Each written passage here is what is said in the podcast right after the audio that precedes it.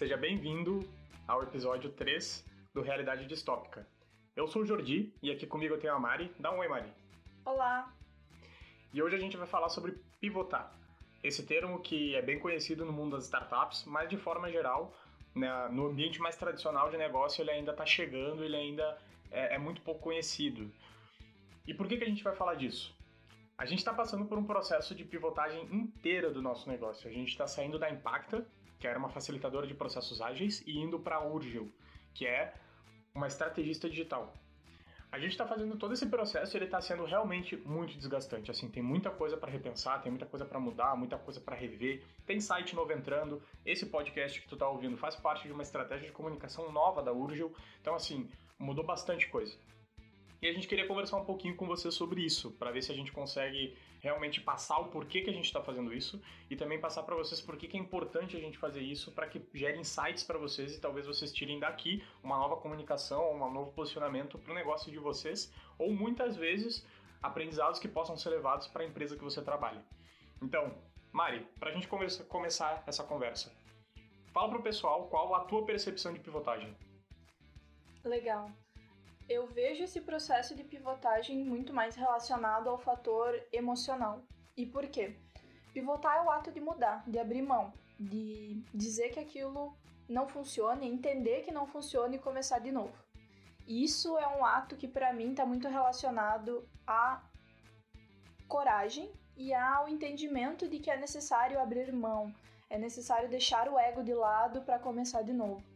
E eu falo isso especificamente do emocional porque quando a gente constrói algo, principalmente nós que somos empreendedores, a gente coloca tanto carinho, tanta dedicação, tanto esforço, tanto empenho, que a gente quer que o cliente gosta e que a gente quer que o cliente sinta que aquilo foi feito com muita dedicação e que aquilo seja bom para o mercado. E quando isso não acontece, a frustração bate e ela bate forte. E eu acho que esse é um dos principais pontos pelos quais negócios morrem nos primeiros anos, que é essa frustração de não saber lidar quando precisa mudar, quando precisa fazer o novo, fazer diferente, abrir mão. E para mim esse é um dos principais fatores que a gente tem que olhar mais e a gente tem que trabalhar mais, que é justamente esse sentimento e essa habilidade que a gente tem que desenvolver de abrir mão daquilo que a gente construiu e entender que a gente não é o que a gente faz, não é o produto que a gente coloca no mercado. E que se o cliente não gostar daquilo, a gente pode sim melhorar, a gente pode sim alterar, a gente pode começar de novo e fazer algo que tenha muito mais alinhamento. Então, para mim, pivotagem está muito mais relacionado a esse sentido emocional de mudar. Ou seja, abrir mão do ego. Exato. Cara, isso é difícil. Acho que é o mínimo que dá para falar, né? Cara, é, é, difícil, entendeu? Eu acho que seria hipocrisia a gente falar que não é. Mas necessário. A gente está passando por uma pandemia. Eu acho que depois dessa pandemia a gente vai ter muita coisa diferente no mundo. Sim. Mas eu acho que muita gente não abre mão do ego mesmo durante a pandemia. Eu acho que teve muita gente que está negando muita coisa que está acontecendo. A gente vê movimentos políticos bem polarizados, uh, demonstrando isso de maneira mais caricata. Mas de maneira empresarial, tem muitas pessoas que não adentraram o mundo tecnológico, mesmo sabendo que nesse momento é ele que está salvando empresas.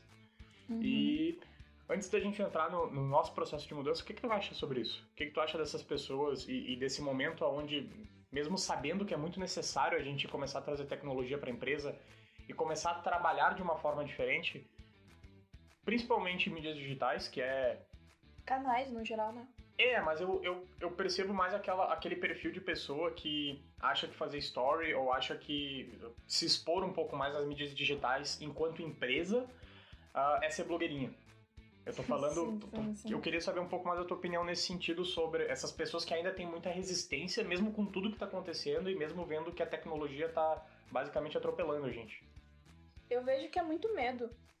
É muito medo de investir em algo que não entende, de contratar profissionais que tu não sabe o que eles fazem porque muitas vezes um profissional que trabalha com canais digitais, seja qual área for, porque tem várias ocupações dentro do digital, tu pode ser web writer, pode ser web design, tu pode ser programador, pode ser social media, tu pode ser uh, gestor de tráfego, pago, enfim.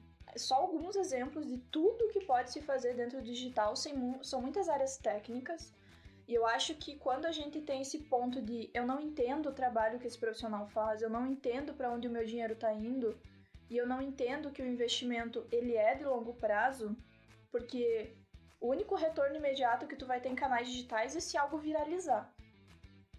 E dentro desse processo, tu vai ter que entender outras estruturas para te ter segurança para fazer esse investimento. Então, se tu não tem alguma crença muito forte que precisa ser feito, o investimento vai demorar mais para vir. E eu acho que está muito baseado nesse sentimento de medo, de eu não entendo o que esse profissional faz, eu não entendo para onde meu investimento está indo, e mesmo que se explique, não é palpável. E aí que eu acho que está o X da questão, que é o digital ele não é palpável. Ele é subjetivo e ele não é muito fácil de mensurar se tu não entende os dados. Então, óbvio, no digital os dados são muito mais fáceis de coletar, a informação é muito mais fácil de juntar, mas entender aqueles dados, entender que engajamento é importante, que visualização é importante, que clique é importante, que taxa de rejeição tem que ser baixa, que tudo isso influencia dentro do processo de construção de uma estratégia digital, aí tu começa a complicar e amadurecer muito uh, esse nível de maturidade digital que hoje o médio empresário não tem. Então, para mim, eu vejo que é muito mais esse ponto que dificulta que se passe essa etapa de medo. Estratégia digital é basicamente Facebook, Instagram e post, né? O que é, é raso num nível absurdo, assim, é muito raso. Certo. Eu acho que isso já dá uma. uma... Cara, é uma, uma discussão que já abre um espaço muito grande pra gente discutir várias outras coisas.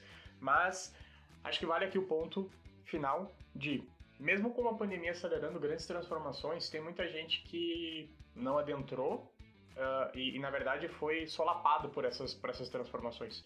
Pessoas se reinventaram, outras não, e algumas têm medo de entrar nesse mundo porque não entendem. Entretanto, esse medo acaba, no fim do dia, uh, trazendo limites a, a, ao crescimento da sua empresa, da sua realidade e de Sim. todo o teu processo. Eu acho interessante, só para citar dois exemplos que eu vi ao longo desse processo que eu achei bem legal em termos de reinvenção. Primeiro, uma companhia aérea de Taiwan decidiu fazer um voo sem destino. Então, nesse último dia dos pais, eles fizeram um voo comemorativo que o voo ele viajou durante três horas e não teve destino. Então, as pessoas embarcaram como se fosse um voo normal para ter experiência de voo, voaram durante três horas no espaço aéreo e voltaram para o mesmo aeroporto. Então, foi um voo comemorativo, provavelmente um teste dessa agência e companhia aérea para saber se aquilo daria certo, ser um novo produto. Então, achei interessante porque é uma coisa que tu não pensa, não é uma coisa normal, não é uma coisa comum. E é uma ação que foi feita nesse sentido de, opa, vou tentar inovar aqui, tentar fazer diferente e talvez até concorrer com o meu próprio serviço. É, na verdade, é a reinvenção de um produto, né? Normalmente a gente tinha um produto que levava de, de ponto A a ponto B. Agora, na verdade, eu só estou dando a experiência de voo. Do mesmo jeito que tem alguns hotéis que também estão fazendo experiências para as pessoas que querem passar um final de semana num hotel com a experiência de hotel. Então eu vou pro hotel na minha própria cidade, eu tenho café da manhã, tenho a piscina, academia, não sei as mil e uma opções que esse hotel oferece. E é um pacote para final de semana para curtir e tirar umas férias, entre aspas, porque tu não pode viajar, enfim, todas aquelas questões. Dentro do hotel tu vai ter muito mais segurança e conforto com uma nova experiência. Então aí começa assim, opa, tô me reinventando, tô me reinventando, tô trazendo novas opções que agregam ao meu serviço, que agregam aquilo que eu ofereço. É muito criativo. Isso a gente tem que. Acho que tem duas coisas que a gente tem que pontuar. Primeiro, que isso é muito criativo. A, a pessoa ter essa ideia e realmente conseguir colocar isso em prática e vender isso, cara, é fantástico. Eu acho que poucas, pouquíssimas pessoas teriam essa capacidade. E outro ponto que eu acho muito importante é olhar isso de uma maneira um pouco mais racional. De, no sentido de, tipo, talvez tu não ache interessante ou talvez tu ache sem sentido tu fazer um voo de três horas e voltar para o mesmo lugar. Mas olhando de forma sistemática e olhando para a empresa, a tua empresa está vendendo. No meio de uma pandemia onde as pessoas não estão viajando, eu estou reinventando meu modelo, eu estou conseguindo manter isso atualizado e fazer a roda girar. Então, assim, para o momento que a gente está vivendo, cara, é uma solução fantástica para a gente conseguir rentabilizar e conseguir ficar vivo no mercado. Acho que isso são, são, são coisas importantes de se pontuar. O julgo de valor em cima disso, se, se é interessante, não é interessante, se as pessoas compram ou não, a empresa já fez todo um estudo e já consegue dizer se isso é viável ou não. O ponto é, ela se reinventou e ela continua vendendo na pandemia, coisa que vários pequenos e médios empresários por conta de não ter essa visão, não conseguem fazer e acabam quebrando. É o mesmo jeito, se eu imaginar, ah, mas eu não compro pelo WhatsApp, não vou ter um canal de venda pelo WhatsApp. Mas esse é teu perfil pessoal de consumo. Sim, é tu que não gosta. Então a gente tem que começar a olhar um pouco mais amplo, abrir um pouco mais a visão, começar a entender aonde o meu cliente está. Então, se tu não sabe, pergunta. Você tem costume de comprar pelo WhatsApp? Porque agora eu tô abrindo um canal de vendas, me dá teu número que eu posso te fazer ali o contato direto, tu compra direto pelo WhatsApp. Então aí já tem uma opção, se o cliente dizer não, ok, tu validou, ele não compra pelo WhatsApp. Isso não é um cliente, né, pelo amor de Deus. Agora, se dentro de um grupo de clientes que tu faz essa interação e eles abrem essa porta para comprar pelo digital, pelo WhatsApp, pronto, tu tá ali uma validação de que o teu cliente compra. E é comprar, né? O cara tem que comprar, não é só ele dizer que vai comprar, ele tem que comprar. Então a gente tá falando sobre opções e, abrir mais as viabilidades e abrir mão desse processo de eu faço assim, eu fiz assim e sempre foi assim e eu criei assim. É um momento fora da curva necessita de soluções fora da curva. Então assim, talvez no momento uh, mais padrão não iria funcionar. Nesse momento funciona e é o que tu precisa para continuar vivo. Acho que a gente tem que ser um pouco mais uh, cartesiano nesse sentido.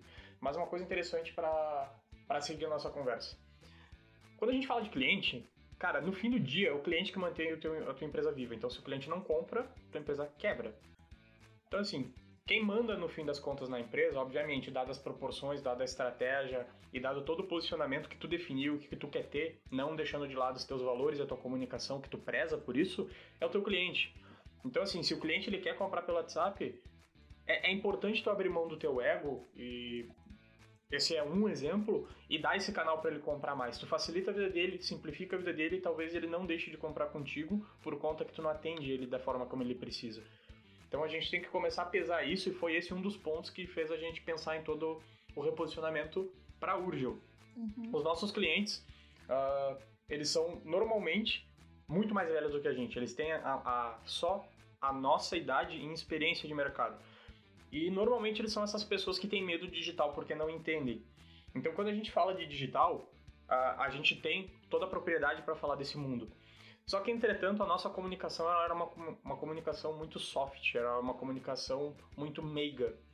E quando as pessoas iam para as mídias digitais, eu tenho uma comunicação mais pé na porta, então normalmente eu faço a, a venda e toda essa apresentação de venda.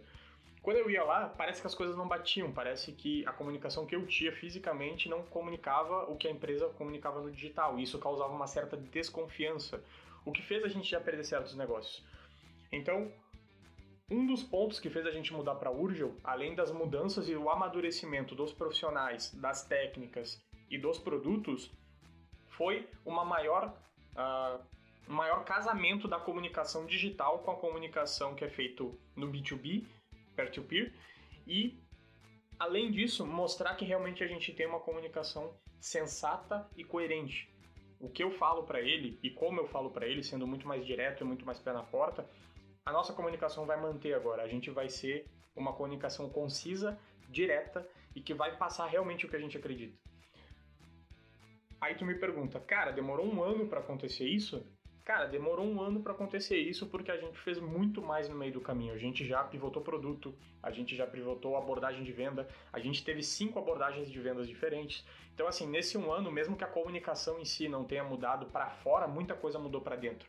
Eu acho que a gente não teve um mês que a gente não passou sem alteração, tanto em processos e produtos. Estou errado? Não. E é, e é um ponto também que a gente mudou até de público-alvo ao longo desse período, né? Isso é uma coisa que às vezes se tem medo de alterar, mas foi alterado. A gente tinha uma visão inicial de que o nosso nicho seria especificamente produtos, então trabalhar com varejo. E ao longo do que a gente foi percebendo, os nossos clientes eram serviços. E quando a gente entendeu que quem contratava a gente, que quem tinha maior interesse, interesse imediato no nosso trabalho era serviços, a gente começou a mudar nossa comunicação para trabalhar inovação para serviços. Então aí a gente começou a entender o, o nicho. Ah, mas é serviços de que tipo? A gente está falando de serviços mais industriais, de serviços para serviços, que são prestadores de serviços que prestam para outros serviços ou qual? Aí a gente começou a nichar, a gente começou a entender, a gente começou a mudar. Então, esse processo foram vários ciclos de aprendizagem, inclusive cada interação com clientes, com prospects, era uma aprendizagem diferente. E esse é um ponto interessante de falar. Não é uma mudança que a gente acordou e falou, vamos mudar tudo e vai ser assim porque agora eu tô imaginando que vai ser o novo jeito. Não, essa mudança agora ela foi baseada em feedbacks que a gente recebeu ao longo do tempo sobre o estilo que a gente teve ao longo do processo que foi alterando, sobre amadurecimento da comunicação, amadurecimento de técnicas, ferramentas e métodos, desenvolvimento de novas linhas de produtos que a gente tem e também essa comunicação que a gente entendeu que quem está junto com a gente são prestadores de serviços. Então a gente tem que começar a mudar e convergir tudo para esse lado. E também, óbvio, o momento que a gente vive também influenciou no jeito que a gente está se comunicando agora e na comunicação que a gente desenvolveu. Então a URG ela também reflete o momento de mercado de hoje, o amadurecimento e também valores e crenças que a gente tem enquanto pessoas e enquanto empresa. Tem algumas coisas que ao longo do tempo a gente vai percebendo e a primeira delas é que mudanças são muito bem-vindas quando elas são entendidas. A gente não, não passaria por uma mudança dessa sem a gente perceber e ter, e ter a sustentação para fazer tal mudança. Eu acho que isso é importante. Uh, o processo de pivotar ele é sempre baseado, como a Mari falou, em cima do que a gente recebe de mercado. E, cara, às vezes não é bom, entendeu? Acho que é, é injusto falar que muito do que a gente passou foi bom. Na verdade, foram respostas de mercado que fez a gente amadurecer e amadurecer bem, amadurecer com, com segurança. Então, eu acho muito difícil a gente falar sobre pivotar uh, e, e, e, manter essa presença de eu quero. Eu acho que o eu quero ele, ele dificulta muito as coisas. Eu gostaria de fazer muita coisa, eu gostaria também de que a Urgel já fosse muito maior do que ela é, mas ela está crescendo e ela está andando para o que a gente percebe que o mercado está disposto e está aderindo. A gente sabe que não é o melhor ambiente do mundo, a gente sabe que, tanto como o Brasil, a gente tem ah, algumas dificuldades e desafios e o nível de maturidade digital ainda está crescendo, mas é em cima disso que a gente galga novos degraus e é em cima disso que a gente cria um mercado também. Acho que isso é muito importante dizer. Se ninguém começar, a gente não vai ter mercado para aderir e mercado para crescer. Então, nesse processo de mudança, a gente tomou algumas decisões que foram basilares para nós de mudar os produtos. E os produtos eram principalmente o que a gente vendia. A gente está saindo agora de alguns produtos principalmente voltado para gestão de projetos, indo para produtos voltados para estratégia digital. Então a gente vai aplicar a gestão de projetos dentro de estratégia digital. E para nós muda pouca coisa, mas para o mercado muda muito. O, o, posicionamento muda e a proposta de valor muda. Então ter essa clareza de proposta de valor que mudou radicalmente de uma empresa, digamos assim, para outra, é muito grande. O que, que tu acha disso, Mari? Sim, e eu vejo que até pelo fato de que vai mudar tudo, não vai ser só produtos. Então a gente tá falando sobre Antes a gente chamava de Impacta e agora vai chamar Urjo. A comunicação antes era baseada em cores claras e agora vão ser cores escuras. Os assuntos relacionados à linha editorial de conteúdo, porque o nosso marketing ele é bem baseado em marketing de conteúdo. Vão mudar também, vão ser assuntos mais pontuais e focados para prestadores de serviço. Ferramentas também vão ser alteradas, o jeito que a gente fala. Então, tudo isso são mudanças muito grandes e muito óbvias. A gente está falando também sobre site, que logo mais vai entrar no ar, o nosso site com blog. O podcast, que é o que você está ouvindo agora, também faz parte dentro dessa mudança. Então a gente está falando sobre uma série de mudanças que não vai ser algo pequeno como a gente fez ao longo desse período. Vai ser algo bem significativo e bem representativo para a pessoa que está lá na ponta. Então, se você está pensando, pô, eu tenho que mudar tudo do zero, não, é óbvio que não. Você não tem que mudar tudo do zero, acordar um belo dia e pivotar o seu próprio negócio. Não, você pode fazer mudanças incrementais, que é o que a gente fez ao longo do período. Então, a gente pode chamar de pivotar, a gente pode chamar de melhoria contínua, a gente pode chamar de várias coisas. Agora, o ponto é: mudanças pequenas foram feitas durante esse período de um ano, de forma constante de forma a aprender e avaliar informações. Então a gente coletou dados, informações e feedbacks. Isso é muito importante que você faça quando você muda. Não mude só por mudar. Mude com o objetivo de coletar informações e de entender se aquilo faz sentido e melhora o seu processo ou o seu serviço. E faça essa análise. Tá dando certo? Não tá dando certo? Como que eu posso trazer mais conteúdo, mais valor, agregar mais. E daí você faz esse processo de mudança para então ter a confiança de fazer uma mudança maior. Mudar só os posts no Facebook, a marca no Facebook ou no, no Instagram não vai trazer real resultado para ti se tu tem uma empresa e tu quer realmente passar por um processo de, de melhoria, de crescimento. E muitas vezes isso pode até piorar o teu, o teu posicionamento de mercado, porque tu vai mudar de nome, talvez a, a identificação que tu tinha se perca e não tenha grandes mudanças para criar uma nova identidade. Então é muito importante que isso seja realmente analisado e, cara, colocado na balança para ver se realmente os prós e os contras batem. No nosso caso, batem exatamente por conta de tudo que a gente está sendo transformado agora durante a pandemia.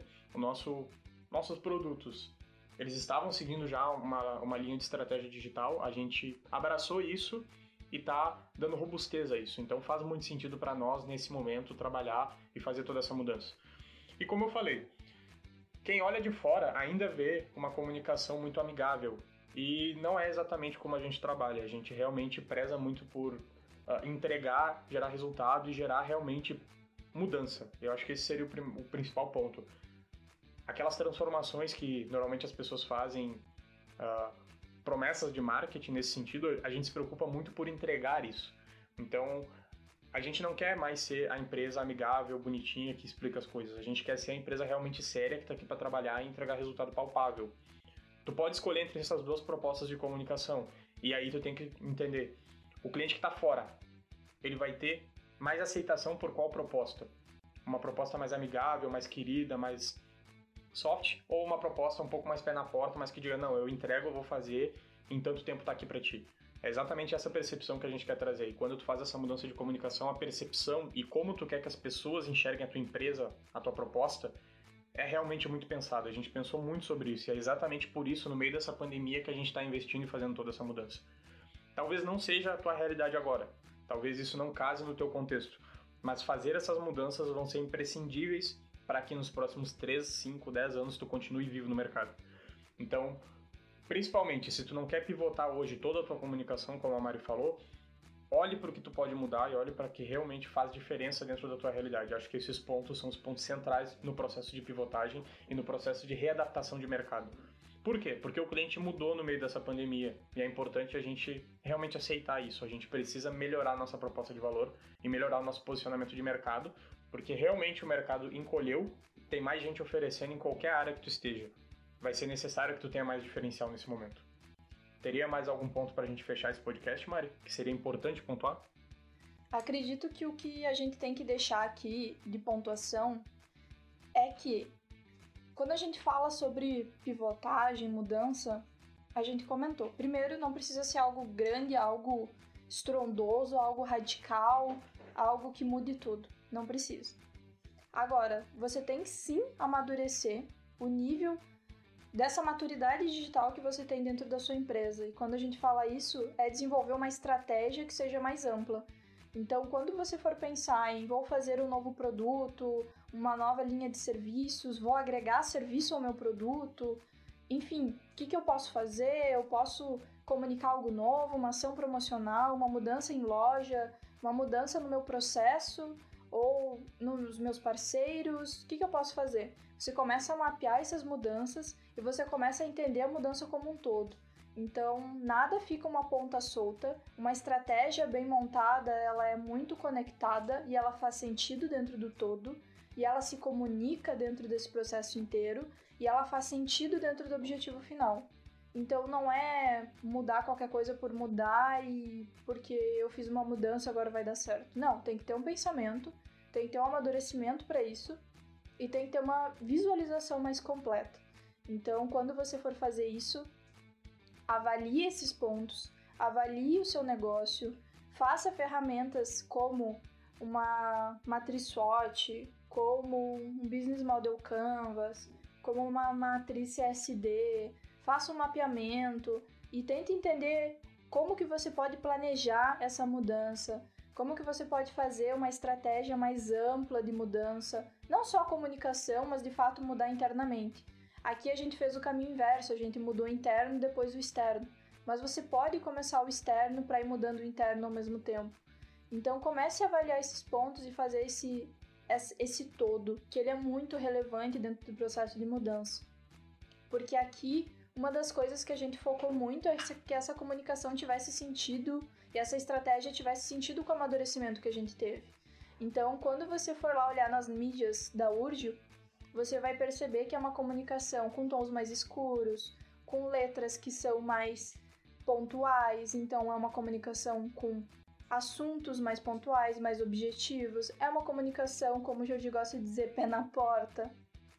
Então a gente está falando sobre uma comunicação que amadureceu bastante, que está bem diferente. Inclusive a inspiração que a gente tomou foi do universo cyberpunk, que é esse universo que fala sobre uma realidade distópica, em que ele fala sobre a tecnologia avançou, mas a sociedade denegriu em valores, em crenças, em comunidade. Então a gente pegou muito desse universo cyberpunk. Se você olhar, por exemplo, 1984, Admirável Mundo Novo, são livros desse universo cyberpunk, Neuromancer também. Se você olhar dentro dos filmes, também tem vários filmes como Brasil, que fala sobre o universo cyberpunk. Você vai ter próprio Black Mirror, que é como se fosse dentro desse universo cyberpunk. Então a gente tem várias referências, tanto de livros, de artes, de música, e de todo esse universo que fala sobre esse momento e que reflete aquilo que a gente vê em certos níveis e que a gente queria trazer uma certa uma comunicação mais afiada, um pouco mais desconforto. Queria trazer desconforto. Em certo nível, sim. Então a gente traz muito desses elementos e a gente conecta tudo isso para lá na ponta trazer esse ponto. Então por isso que a gente abriu esse novo canal que é o podcast, é por isso que a gente vai ter site, com blog, é por isso que a gente vai manter as redes sociais. E é por isso que a gente vai começar a trabalhar muito mais esse ponto mais. Olha só, é assim. Olha só, essa é a ferramenta. A gente está dando instrumento, a gente está dando conteúdo, a gente está dando opção, a gente está trazendo e sendo uma facilitadora para amadurecer esse nível digital que você tem. Você quer, a porta está aberta. Então a gente visualizou que isso era muito necessário trazer esse momento e ainda mais agora, no meio de uma pandemia, para que tudo isso casasse com o nosso objetivo final que a gente tem. Então, é por isso que eu falo que é muito importante que você costure essa estratégia como um todo e trabalhe o amadurecimento digital que você tem no seu negócio. Bom, agora você já tem bastante coisa para pensar, para começar a analisar e principalmente começar a pensar nas mudanças efetivas que tu vai fazer daqui para frente, seja internamente ou externamente. Eu espero que você tenha gostado, espero que você tenha curtido esse tempo que a gente passou trocando essa ideia. Mari, para mim foi incrível te ouvir e também repensar tudo que a gente já passou por aqui. Aqui embaixo tá as nossas mídias, se tu quiser acompanhar a gente e descobrir um pouco mais dessa comunicação diferente que a gente comentou. Mari, uma última palavrinha? Te vejo lá pelas mídias. Eu quero ver você por lá analisando como tudo mudou e como tudo tá diferente. Então, por favor, não perca. Olha as redes sociais. Vai ser tudo por lá agora, nossa comunicação nova. Então, dá uma conferida que tá bem diferente.